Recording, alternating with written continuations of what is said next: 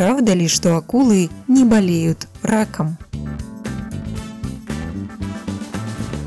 Это самый что ни на есть лженаучный миф, который помог кое-кому заработать. В 70-е годы прошлого века ученые заметили, хрящевая ткань останавливает рост новых кровеносных сосудов в опухолях.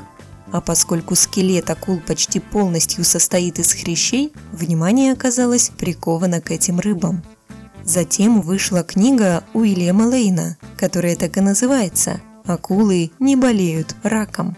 В ней высказывалось предположение, что употребление человеком в пищу акульего хряща может побороть смертельный недуг.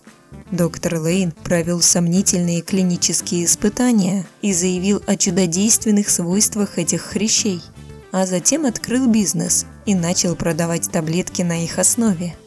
Позже выяснилось, препарат не оказывал никакого лечебного эффекта.